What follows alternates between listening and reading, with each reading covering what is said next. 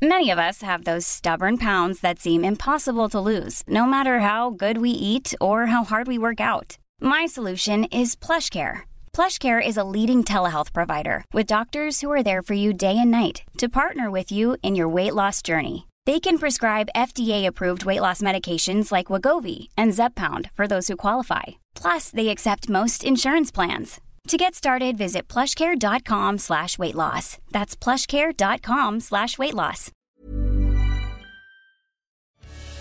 Entre constat et état d'urgence, entre grands combats et petits gestes du quotidien, notre chère planète, c'est le podcast Environnement du Dauphiné Libéré.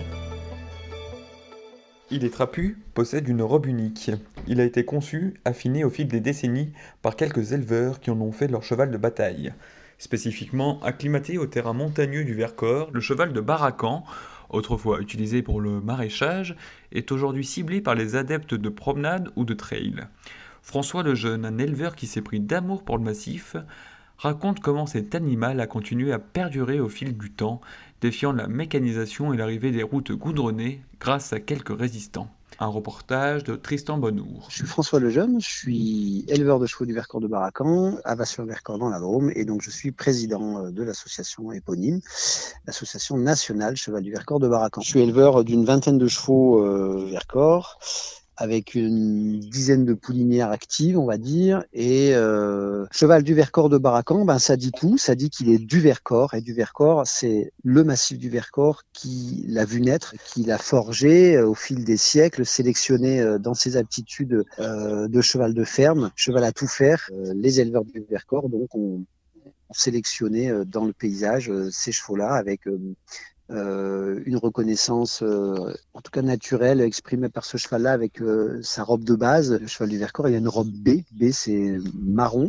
Donc toutes les nuances de marron avec les extrémités noires. Les extrémités, elles vont être les crins, donc des crins ondulés, abondants, la queue bien fournie, le bas des membres chaussé de noir et des petits sabots cornes noires bien durs pour fouler les, les, les cailloux du Vercors. Et pourquoi une absence de, de marque blanche sur les membres ou sur le bout du nez? Eh ben, C'est pour notamment éviter les coups de soleil, la photosensibilité de nos animaux en montagne, donc au plus près du soleil. C'est vraiment de l'empirisme. C'est en gros, et l'histoire, on peut la prendre de très très loin, euh, et voire même on peut partir de l'Antiquité, mais on, va la citer cette Antiquité simplement pour dire que ce massif du Vercors, euh, dès l'instant où il y a eu un petit peu de l'habitation permanente, et notamment ces, premiers peuples cavaliers euh, vaucons, celtes, qui viennent conquérir le Vercors, qui leur donnent donc leur nom, hein, les fameux Vertacomicori, voilà, c'était des peuples celtes cavaliers. Et donc, voilà, ça, dit simplement qu'à un moment donné, il y a des humains avec leurs animaux domestiques qui débarquent sur ce plateau. Et puis en fait, euh, pour qui connaît bien le Vercors, ce qu'il faut imaginer, c'est euh,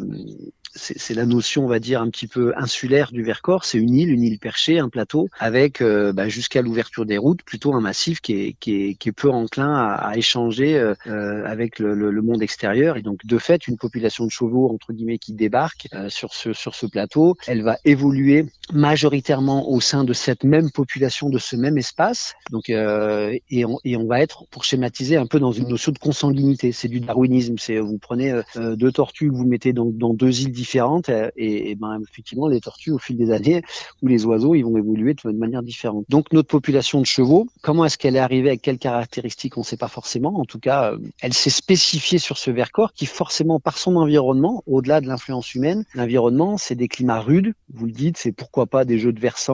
C'est pas tant les jeux de versants, c'est plutôt les jeux des saisons. C'est la ressource alimentaire. Euh, effectivement la manière dont, l'animal va être conduit et exploité euh, au travail et alimenté par ce par cet environnement-là. Donc son premier rôle, effectivement, euh, par les hommes, à l'origine, c'est un cheval donc agricole et donc un cheval polyvalent dans son travail agricole. On, on parle de système un petit peu autarcique euh, polyculture élevage, c'est-à-dire qu'on va y faire de la petite culture et de l'élevage, puisque le Vercors va rester une, terre d'élevage. Mais effectivement, on a besoin euh, de faire du maraîchage, de faire ses patates, euh, de labourer, de hercer, euh, et puis on a besoin d'atteler pour euh, emmener sa production au marché. on a besoin de, de le battre, ben parce que voilà, si, si, on commerce par les, les pas du Vercors, ben bah, les chevaux sont battés. Euh, accessoirement, on les monte parce qu'ils sont pas trop grands et facilement montables. Euh, on va à la messe le dimanche pour les familles les plus aisées.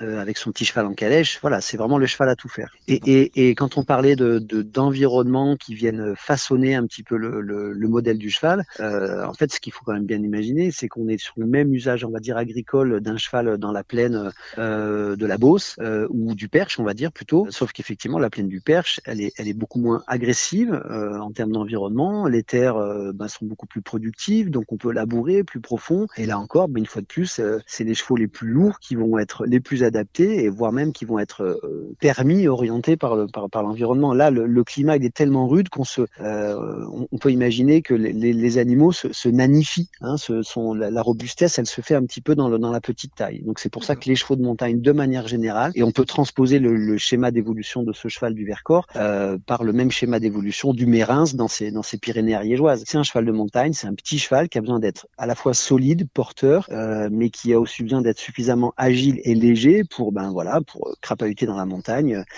parce que c'est son environnement. Donc on a des archives, euh, notamment dans le Vercors Sud, début 20e plutôt, euh, on a déjà un, un, premier étranglement, on va dire, de la population qui s'opère. C'est à ce moment-là qu'un certain nombre de routes hein, sur sur cette euh, sur ces années euh, fin fin enfin on l'a dit 1800, euh, j'ai pas toutes les dates des routes du Vercors, mais c'est à ce moment-là qu'il d'abord il y a une manière de vivre le Vercors avec ces routes-là de manière un petit peu touristique. On crée des routes touristiques, mais qui évidemment vont être des axes de circulation populations, euh, évidemment pour le commerce. Et de fait, la main d'œuvre, euh, elle est nécessaire en pleine. Euh, on découvre des nouvelles activités et il y a un jeu de déprise agricole donc qui s'opère sur le Vercors. Et ce qui s'opère aussi, c'est que du coup, ces populations qui vont en plaine, ben, ils vont voir d'autres animaux. Ils vont voir des animaux qui ne sont pas du coup les animaux de chez eux du Vercors, qui, se, qui sont bien caractéristiques. Et donc, ils vont voir des chevaux de trait parce qu'évidemment, euh, les chevaux de trait sont quand même globalement partout. Et, et c'est comme aujourd'hui, hein, euh, un agriculteur, quand il voit son voisin qui a un plus gros tracteur, il se dit, bah tiens, moi j'aimerais bien aussi avoir un plus tracteur. Bah là, le voisin, il a un gros cheval. Donc ils se disent, bah tiens, il faudrait qu'on ait des chevaux plus gros. Il y a une famille, à ce moment-là, donc au village de, de euh, la famille Baracan, euh, qui est une famille euh, de fermiers, mais très très bien implantée quand même dans, le paysage agricole local, qui au regard de tout ça, en tout cas, un père, le père Baracan, un monsieur qui s'appelait Frédéric, qui dit à son fils, et là on va nommer un personnage essentiel dans notre vie associative de, race, Jules Baracan, le père dit à son fils, donc attention de ne pas perdre nos spécificités de race locale, parce que avec donc beaucoup de sagesse, lui dit ça va forcément être au détriment de quelque chose. On va pas révolutionner euh, nos systèmes fourragers, notre euh, notre caillou du Vercors, il va rester tout aussi euh, agressif au pied des animaux. notre mode d'élevage, il va rester le même parce que parce que notre foncier il est construit comme ça et il faut qu'on amène nos animaux de là à là à telle saison parce que c'est là qu'il y a de l'herbe. Et si on prend des chevaux trop lourds, et eh ben peut-être que ces chevaux-là, ils vont pas s'adapter. Et puis des chevaux trop lourds, ben ils vont peut-être manger deux fois plus.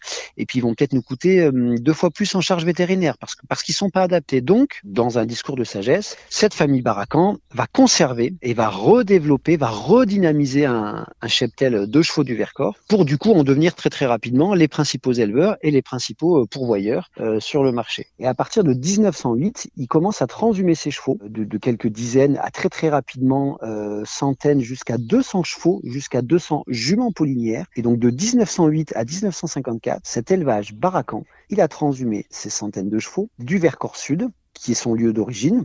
C'est ce qu'on appelle une transhumance inverse. Euh, il quitte son pays d'origine l'hiver pour rejoindre des pâturages hivernaux dans la plaine de la Croix, donc au nord de Arles, euh, donc nord de la Camargue. Effectivement, le gros avantage, c'est qu'il a, redoré un petit peu, il a redonné un petit peu le, les lettres, on va dire, de noblesse à son cheval dans une utilisation qui se perdait sur le Vercors et, euh, et notamment toutes les terres maraîchères et viticoles de la vallée du Rhône ont vu effectivement le, long de cet itinéraire ces chevaux transhumés et ils se sont dit mais waouh, ce cheval il est il est fabuleux, il est parfaitement adapté. Et on veut pas des gros chevaux parce que bah, dans la vigne, en maraîchage, euh, il nous faut pas des, gros chevaux. Euh, nous, on va se, on va se targuer d'être euh, effectivement euh, le cheval qui se doit d'être à la meilleure place parce qu'il en est l'héritier. Enfin, d'être le cheval qui doit, qui peut, en tout cas, qui est en capacité, les chevaux étant relativement agiles, ce sont pas des animaux de rente hein, sur lesquels on va euh, produire des agneaux à l'engrais, du, du, lait.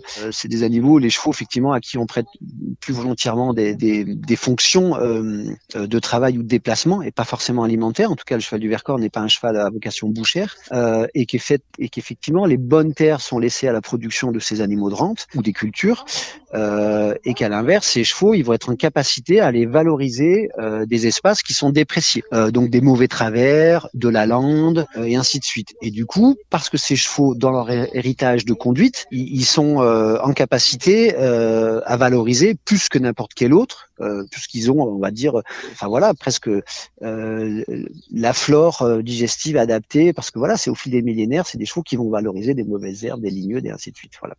Donc de fait, en termes de biodiversité, ils sont à la meilleure place pour valoriser et entretenir, prendre la place de quelque chose qui serait délaissé. Et donc forcément, entre guillemets, ça fait du bien. On communique même auprès des agriculteurs qui ont ces fameux animaux de rente à valeur productive pour dire vos vos, vos, déchets de production, alors on va dire euh, le foin un peu pailleux, euh, les refus de, des animaux. Donc classiquement, on va parler de pâturage mixte, notamment avec les vaches, mais ça peut être avec des brebis. Euh, ça a plein d'intérêts, c'est-à-dire que lorsque sa production principale n'est pas euh, la production, on va dire, de, de ses chevaux de loisirs, elle est bien la production de vaches laitières pour faire du lait, pour faire du fromage par exemple. Et eh ben quand vous avez vos 40 vaches laitières, et eh ben rajoutez deux juments, voire trois, voire cinq en bout de crèche l'hiver de vos bâtiments d'élevage et vous poussez le foin qui n'a pas été mangé et vous nourrissez cinq euh, juments d'élevage, euh, faites passer vos vaches dans vos pâturages et puis quand il y a des refus, et eh ben en fait il y a une vraie complémentarité c'est-à-dire que ce que les vaches vont refuser, ben, les chevaux vont s'en régaler. Mmh. Voilà. Bref, il y a une vraie, euh, il, y a, un enjeu biodiversitaire qui est très fonctionnel autour bah, de ce schéma, ce schéma d'élevage un peu hérité, un peu transhumant, un peu extensif, un peu vide troupeau. Et, et à la fois, on n'a rien inventé. Et, et, là encore, au niveau de la filière, au niveau national, euh, avec des thématiques très sociétales, le bien-être animal, en fait, euh, c'est juste que c'est l'être humain qui s'est un petit peu tordu le cerveau et puis qui s'est un petit peu éloigné du, du bien-être animal, même si, attention, euh, une époque, la rudesse des travaux et, et, et la, la, vision très fonctionnelle de ces animaux, voilà, aujourd'hui, on est un peu plus conscient de leur prêter des sentiments réels, des intentions, enfin voilà, du, du, un relationnel plus fort. Eh ben, en fait, euh, nous, en tout cas, dans notre simplicité de fonctionnement euh, d'élevage, eh ben, on, redécouvre, alors qu'il n'y a rien à redécouvrir, la nature était faite comme ça, euh, les bénéfices de la vie de troupeau. Support comes from ServiceNow, the AI platform for business transformation. You've heard the hype around AI. The truth is, AI is only as powerful as the platform it's built into.